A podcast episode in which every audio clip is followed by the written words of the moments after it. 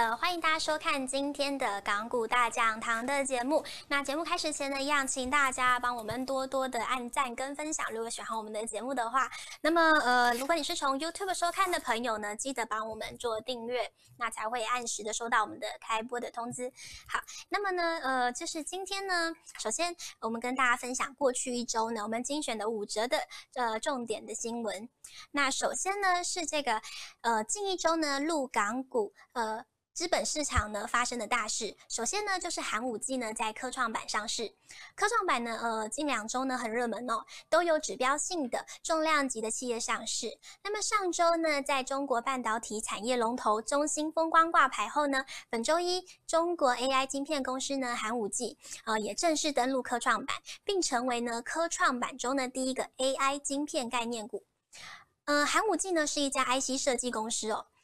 主攻呢，手机晶片、云端晶片，那么背后战略股东呢，也是各个来头不小，包括阿里巴巴，然后科大讯飞、联想创投、呃中科院创投等哦。那么寒武纪的 IPO 申购价格呢，是每股六十四点三九人民币。那么在富爸爸们的加持之下呢，一上市挂牌价呢跳升至每股两百五十人民币，高达近两百九十趴的涨幅哦。那么总市值呢，近呃逾一千亿人民币。那么周一呢，最终收盘呢是来到每股二一二点四人民币，上涨呢是两百三十趴，市值呢达八百五十亿人民币。那么提到科创板呢，呃，本周呢科创板呢将面临这个呃开板以来开板一年以来呢最大的限售解限售股解禁潮哦，光周三呢就有二十五档科创板个股的限售股解禁。市值约两千亿人民币。那目前呢，在 A 股科创板呢，约有一百三十家的上市企业，总市值呢约二点五兆人民币左右，流通市值呢是只有约呃四千亿人民币。比重呢是十六趴，那么在周三解禁期过之后呢，可流通的比重呢立即上升至二十五趴哦。那有些投资人呢担心近一年呢在科创板挂牌的企业有不少已经累积了就是相当的涨幅，那么解禁潮呢可能会引发新一波的获利了结卖压。但是对科创板有信心的法人也表示，科创板呢在周三呢推出的科创五十指数相关的基金。或 ETF 呢，在后续呢，不断的就是会不断推出哦，可以为这个科创板呢带来新的活水。那么这可能可以抵消解禁潮这个出现的这个卖压。不过解禁的问题呢，呃，在每个指数都会发生哦。上证呢、深圳、创业板指呢都曾遇过。以长线来看呢，就是只要相关产业前景呢是持续向上，解禁问题呢或许会使指数短线出现震荡，但是最终呢大盘还是能够回升的走阳。那么对于喜欢投资指数型 ETF 的投资人呢，则不需太过紧张哦。接下来呢是跟华为有关的这个。消息，华为呢在公布强劲的上半年的业绩表现之后呢，截至七月十九日，有六十七档华为概念股，有六十七档的这个华为概念股呢，公布呢。二零二零年上半年的这个业绩报告，然后传出呢喜讯的公司呢高达有四十家，约有六成的比重。那么当中呢也有不少的企业业绩呢成长是超出预期的，也有二十六家的公司呢预估上半年纯益年增率呢至少逾五十趴。那么像是镜头相关的这个秋泰科技，预估呢纯益年增呢介于五十趴至九十趴之间。那么欧菲光呢纯益更是跳增两千趴至两。千五百帕之间哦，反映出呢不少手机零件供应商不但摆脱疫情的冲击，更受惠于这个供应链重整后的抢食市占率。那么业界认为呢，可为这个就是股市带来最多呢三兆人人民币的这个活新增活水哦。同时，也因为不少 A H 股有不少不小的价差，而 H 股的估值呢相对偏低。那么这个活水呢，可利用这个港股通的机制南下小股。那么国企指呢，国企指内的这个成分股呢，是最有机会成为受惠的对象。那么，在这个限制呃放宽之后呢，本周一呢，上证立即跳涨了三趴。一口气呢涨回上周的这个逾半数的跌幅哦。那么许多投资人呢还是不免担心上证是否又会重回这个跌势。现阶段呢，全球的这个多头呢走的是资金行情，只要全球央行呢对于货币宽松的看法没有改变，那么这一波的多头呢还是能够持续保持下去。那当然呢，这个就是呃用钱堆出来的行情风险呢特别高，而且大盘呢。波动呢也会扩大，因此呢要特别留意股市的成交量呢呢有没有转变。在进入七月后呢，A 股的成交量呢都能保持在一兆人民币之上。那么这个量呢呢必须要一直保持下去。若成交量呢再回到前期这个八千亿人民币之下的话呢，对于未来的股市走向呢，呃恐将会是个警讯哦。不过只要股市出现回跌呢，都是给投资人另一个进场的机会。即使对投资个股不熟悉呢，只要了解这个。大趋势也能够利用 ETF 进行懒人投资术。那么接下来呢，我们要就是邀请我们香港巨亨证券的呃副总裁游明峰博士 James 呢，带大家来就是看看呢投资香港 ETF 呢可以留意的事情哦。Hello，欢迎 James。Hello，大家好，我是 James。OK，好，那首先呢，今天呢，我们就是哎这一周的就是行情很不错。对，大涨，我想大家都很兴奋，就是。我觉得是资金行情，嗯、你刚刚稍微有提到了，对，嗯，因为每个国家的的利率接近于零，然后是很宽松的一个货币政策，嗯、所以，嗯，嗯。热钱太多，嗯，对，热钱太多，而且我想就是呃，有很多的这个 ETF 啊，在这个全球的基金公司啊，他们就会做很多的这个投资嘛。对不对？就是对，嗯、我们今天的主题是比较简单的投资，嗯、然后不是个股的推荐，是 ETF。那 ETF 在这几年其实很多基金公司嗯陆续在发行，嗯、然后股神巴菲特其实他也非常鼓励投资人做长期的投资配置。对，那去年的博客下开始也把标普五百的呃 ETF SPY。当成它的一个持仓的一个部位。嗯哼。那事实上，在过去十几年前，中国的、嗯、呃股票市场还没有那么开放的时候，嗯，它其实在做个股的投资，它会有一些交易的限制。嗯哼。那法人圈特别喜欢这种指数型的一个 ETF，嗯，像安硕的 A 五十，嗯，二八二三，嗯，当时在十几年前就是进去。呃，中国股市参与整个经济成长的一个一个很重要的一个 ETF。嗯哼，OK。哎，James 本身自己也有就是投资 ETF 嘛？对，呃，港股的部分比较多，呃，台股可能就零零五零。嗯，OK，就是我们今天讲到，其实因为港股的 ETF 它的选择蛮多的，好像它有一百多档。大概有一百四十七档，对，一百四十七档。相对于台股的 ETF，其实我们有很多的在港股市场有很多的选择，而且其他的标的呢是比较呃全球国际化的，比如说像是有什么呢？嗯、呃，今天有很多很多的重点，那我们分成三大类，嗯、就是说我们待会节目会带到，就是说有指数型的 ETF，对、嗯，那有呃配息股息型的 ETF，嗯，然后也有产业型。嗯，单一产业的 ETF，这个是类型嘛？就是它的标的，它可能就是我可以，比如说我可以买到我想要投资美股，有美股的 ETF，也有。对，在港股你也可以投资像 BMO 的纳斯达克指数的一百，纳斯达克指数，对，它也可以。那你也可以投资，比如说俄罗斯，你觉得俄罗斯这个市场不错，你也可以投资 STR 的俄罗斯。嗯。当然，就是还有这个上证的这个 A 五零啊，然后也有这个黄金跟石油 ETF，其实种类很多。对，然后再来就是它还有很多的是杠杠杆反向的 ETF 产品其实也有几十档，对不对？对，我们待会节目会带到有一些图表，它事实上有一些正向两倍，嗯、然后反向两倍的一些 ETF。嗯哼，OK。好，那讲了这么多呢，我们现在了解一下，就是投资 ETF 呢，就是好处是什么呢？嗯。它其实像单一个股一样，嗯、呃，投资人不用再去熟悉它怎么去操作，嗯，它就是每天买卖，只要有交易日的时候，它就是每天买卖，嗯，那它其实流动性很高，就是几乎就是 ETF 都是法人在买，那事实上它不会有出现你买买不到、卖卖不掉的一个流动性的一个风险，对，那。ETF 第三就是 ETF，它其实是被动式的一个追踪的一个股票的一个指数。嗯，那它所需要的成本比主动型的基金，它的成本管理上它的费用比较低。嗯，它也可以免印花税零点零一个 percent。OK，它相较于在港股市场，相较于这个个股，它的成本是比较低的，它就是它的交易的成本是比较低的。嗯、对，那。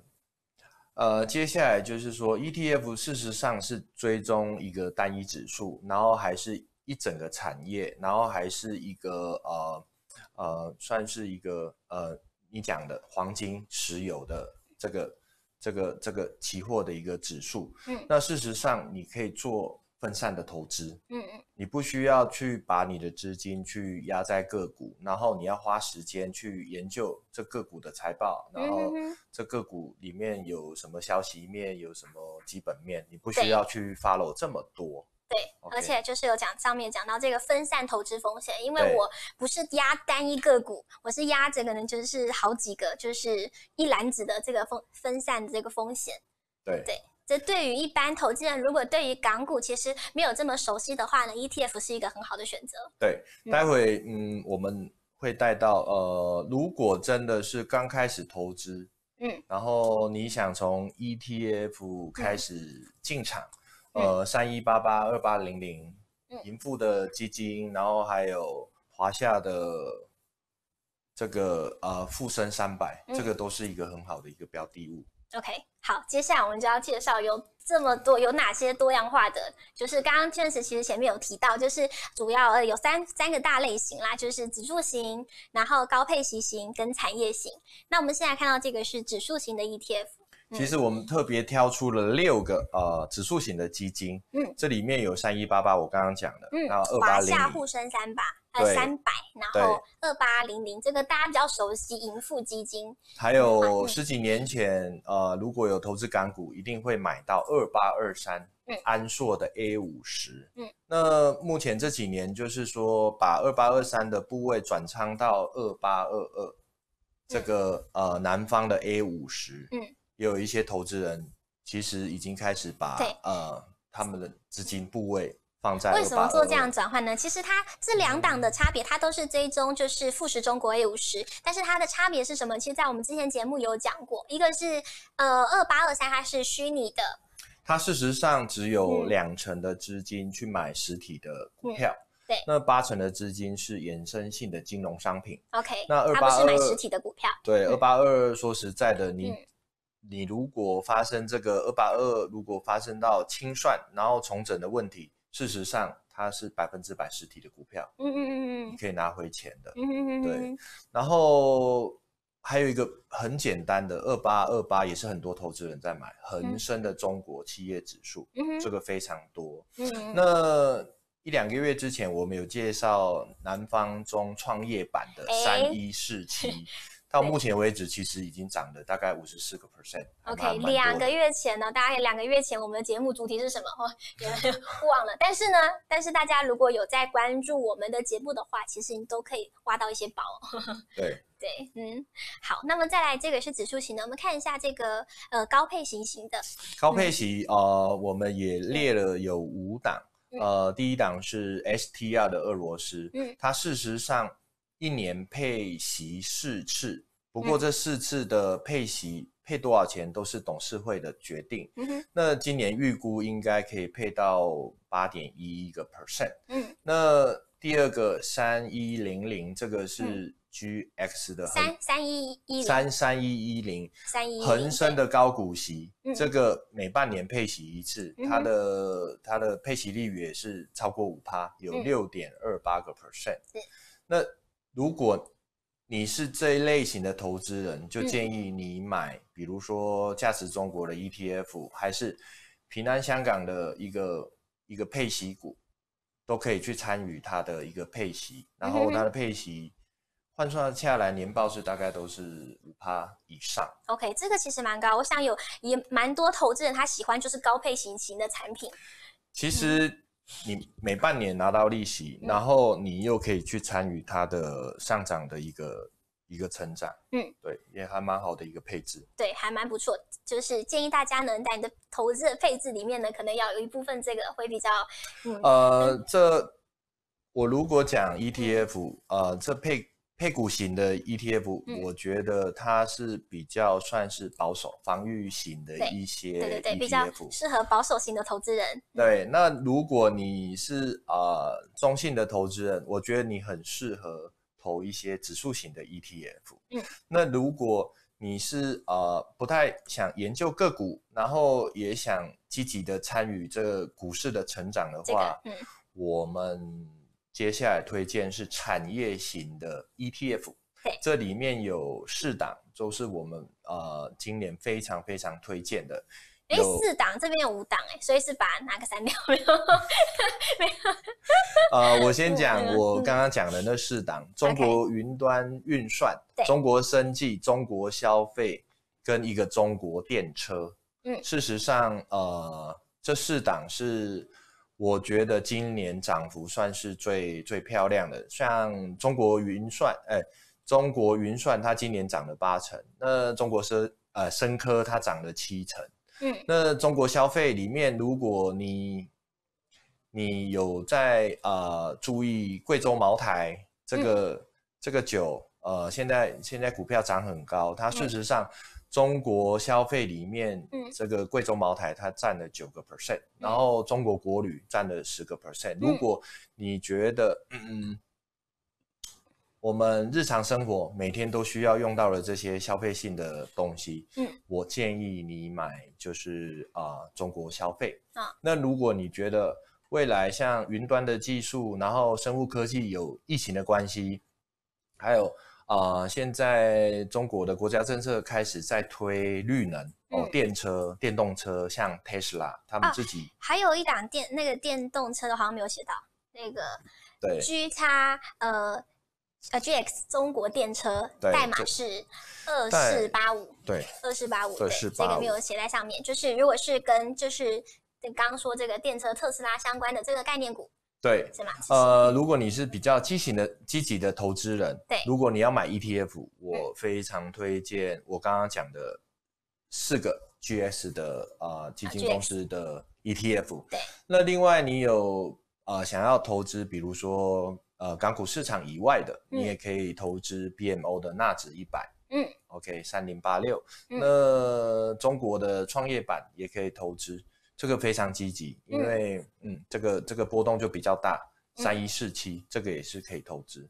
OK，好，那么再来这个就是呃，香港的前十大具流动性的 ETF，就是它流动性其实就是。大家都不用担心，因为有些人想说，呃，就是我 ETF 有没有成交量啊，然后什么的。其实刚开始像那个，呃，就是像南一般那种 ETF 公司，它刚推出来的时候，它成交量当然可能没有这么大，但是它可能就是之后呢一段时间之后，它就会有比较呃稳定的这个就是流动性。呃，其实 ETF 刚开始都是呃嗯，应该说它。规模变大之后，对，他刚开始也是法人在买，可是慢慢的法人买了之后，一些呃散户的投资人也会进来买。嗯，那我们今天把这个表做出来，就是说在香港交易所里面，嗯，十大流动性比较好的 ETF，我们我们把它列出来。嗯，其实你可以看到，大部分的投资人都是买指数型的 ETF，呃，有。刚刚讲的三一八八，嗯，有二八零零，嗯，这个月成交量都是都是十几亿的港币，嗯，对。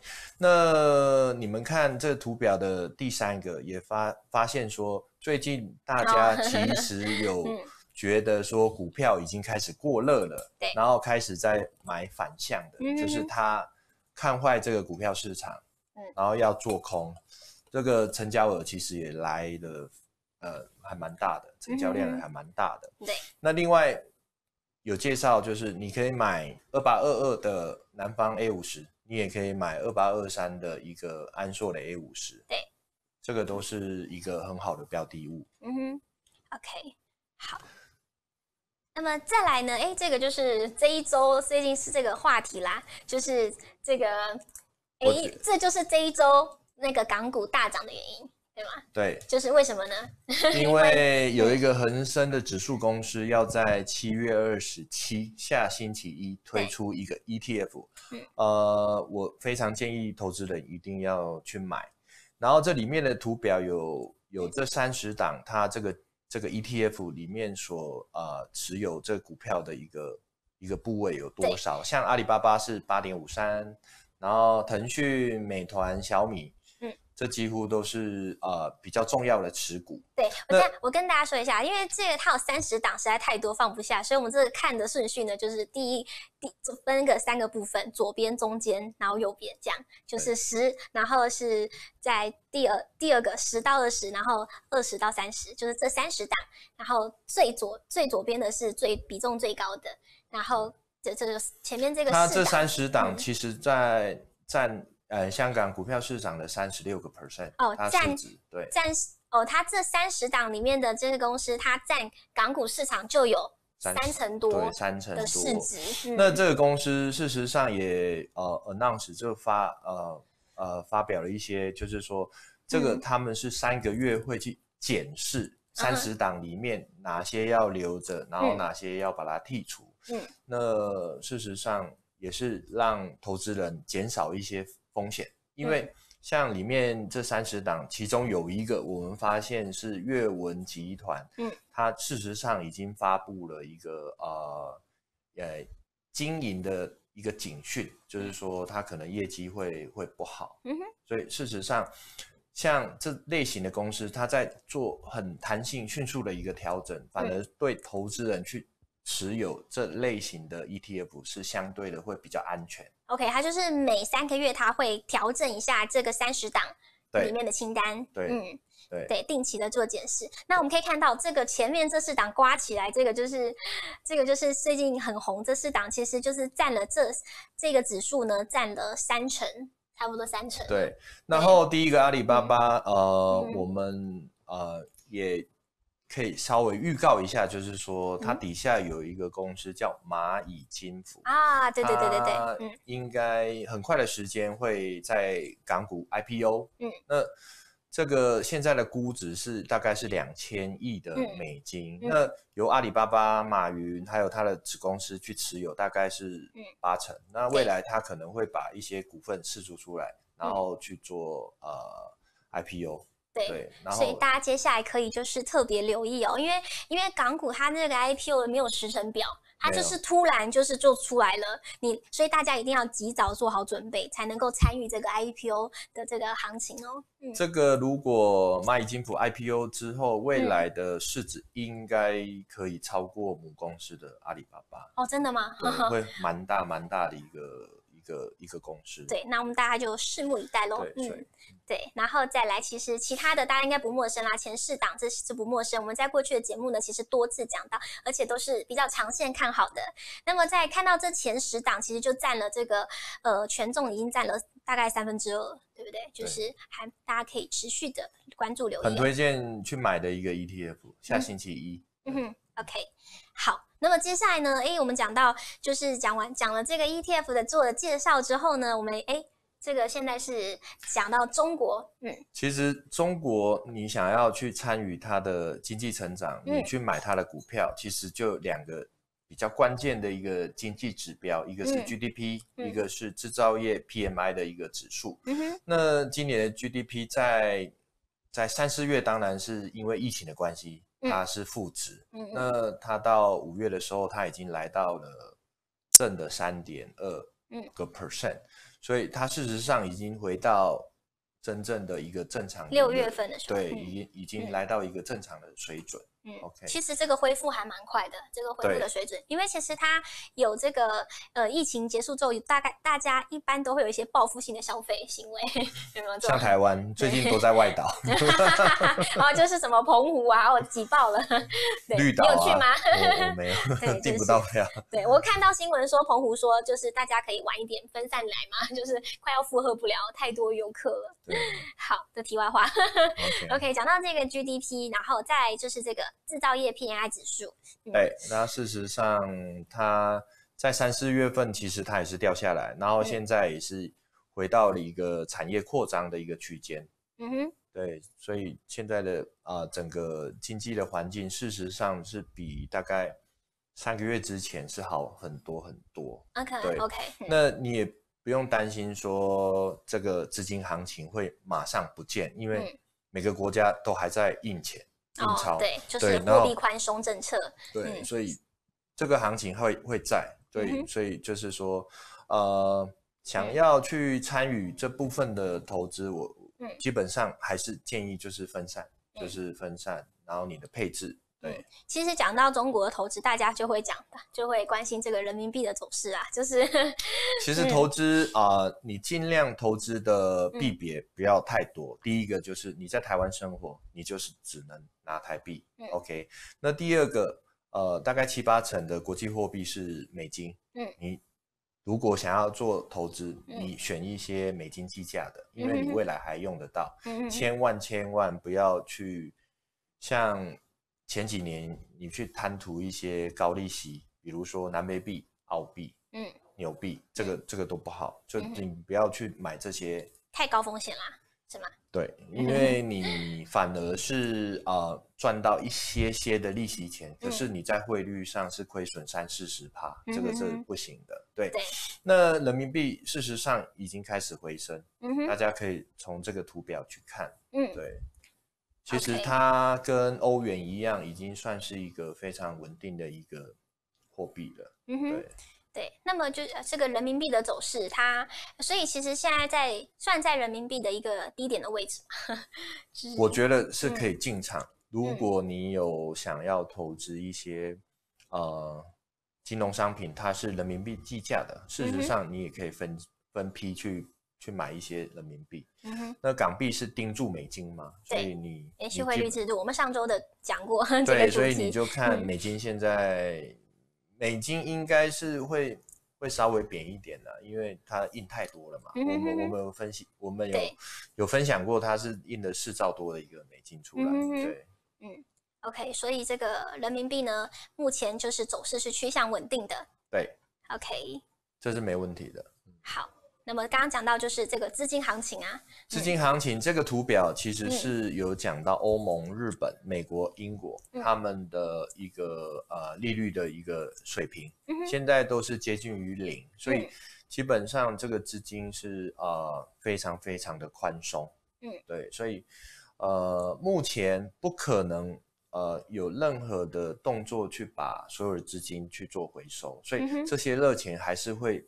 比如说，在股票市场找适合的投资机会。嗯、那最近美国可能房市也开始在涨，因为从股票投完之后，大家从美国市场股票赚到了钱，开始在投房地产，所以这资金会从呃股票市场到房地产市场到其他的产业去做流窜。嗯哼，嗯。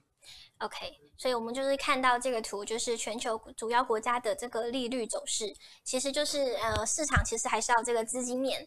对对，嗯、那就是说，其实欧美的疫情，嗯，呃、我觉得还是严重，嗯、不过。这个股票的投资已经脱离脱离了疫情了，对，已经不受这个。已经嗯，现在疫情变坏，已经大家不是这么的关注了。对，所以它跟基本面没有特别的关系。嗯、那它真的是一个资金行情，嗯、一个资金面。嗯、那就呃外资他们手头上的资金，事实上也利用、嗯、呃呃富深呃富港通，然后去、嗯、对，然后。去投资呃中国市场，嗯、呃从七月到七月十七，他们也投了大概四百亿的人民币。对，我们这个还是到上周，还不包括这一周的这个大涨的行情。对对吗？嗯、那上上周事实上他们有把一些获利做了结，嗯、所以你看到括号红字的部分，事实上是啊。他们资金在抽离一部分哦，对，因为上周有一部分的这个修正，大家好像有点担心，很紧张哦，所以不是牛市要到了吗？怎么 那安呢？所以外资事实上是已经到他们的一个获利的一个满足点，所以他们去做部分的获利了结。嗯，那对于比较长线的投资人，反而这是一个非常好的一个进场的机会。嗯哼，你很难得找到比，比如说上上礼拜更便宜的一个价位去进去。那你如果发现这是一个好的时机，反而应该要进去布局。对其实，在我们节目我们也有提到，就是有我也问过 Eric 说，哎、嗯，就是现在。大就是怎么不是说牛市吗？怎么又大跌这样子？嗯、要担需要担心吗？那 Eric 的回回复是呢？他回应是呃，其实呢，这个长线呢是一个多头趋势，是个确定不变的。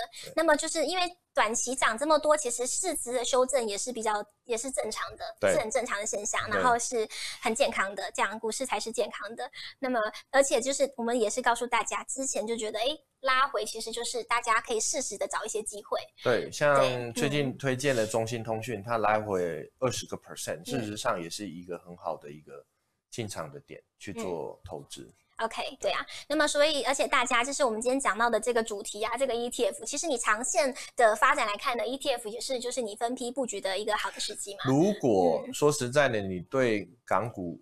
没有太多的研究，我第一个步骤，我还是建议你买指数型的 ETF。我们刚刚啊、嗯呃、说明了二八零零跟三一八八。嗯，那如果你是像像我们比较了解产业，然后也了解这整个趋势的话，嗯，我建议你们买一些就是产业型的 ETF。刚刚有讲的那四档，嗯、事实上都可以买。那如果你觉得说，买了我们没卖掉，就是没获利。事实上，你也可以去布局一些股息的一些 ETF，嗯，你至少有一些利息钱可以拿，，OK，那那都不错。嗯，好，最后最后呢，我就是问一下了，就是这个投资 ETF 的风险. 我我来，就是我想大家就是会问一下，其实其实投资都有风险嘛，对不对？就是那么 ETF 的风险呢，应该相对于相较于我去投资单一压个股来的低。对吗？对，嗯，那你今天去投资 ETF，嗯，还是去买什么个股？嗯，我觉得它的风险相对的比个股来的低，这第一点。第二点是，你如果是分批去进场，你的持有的平均成本，嗯，当然也是会来到一个比较好的一个价格。对，OK。那第三。说实在的，如果你未来有想要，比如说买房子还是退休的一个计划，嗯、事实上你把这些 ETF 卖掉，事实上它可以让你很两三天就拿到现金，嗯，所以它也没有任何流动性的一个风险的一个问题，嗯哼哼，所以我觉得。如果真的还没有买港股，那想从港股去参与中国股市跟香港股市的一个成长的话，我觉得呃，我们今天提的呃那几只的 ETF 真的是非常好的选择。OK，好，那么希望大家呢，今天看我们的节目呢，都有一个非常好的收获。我们再过两个月看看有没有再有没有像上次一样的那个没有 机会，其实真的不多，大家要把握住。美团、嗯、事实上那时候是接近九十几、一百。现在都两百多了。对呀、啊，其实美团从 IPO 上市过去，去年我们就一直在讲，对呀、啊，所以其实大家真的要就是好好的就是观看我们的节目喽。订阅，OK，准时收看。对，因为挖到宝哦。好，那么今天谢谢 James 的分享啦，然后也谢谢线上朋友的收看。那么呢，呃，我们今天节目就到这边喽，时间差不多了。Okay. 好，谢谢大家，拜拜。再见，谢谢。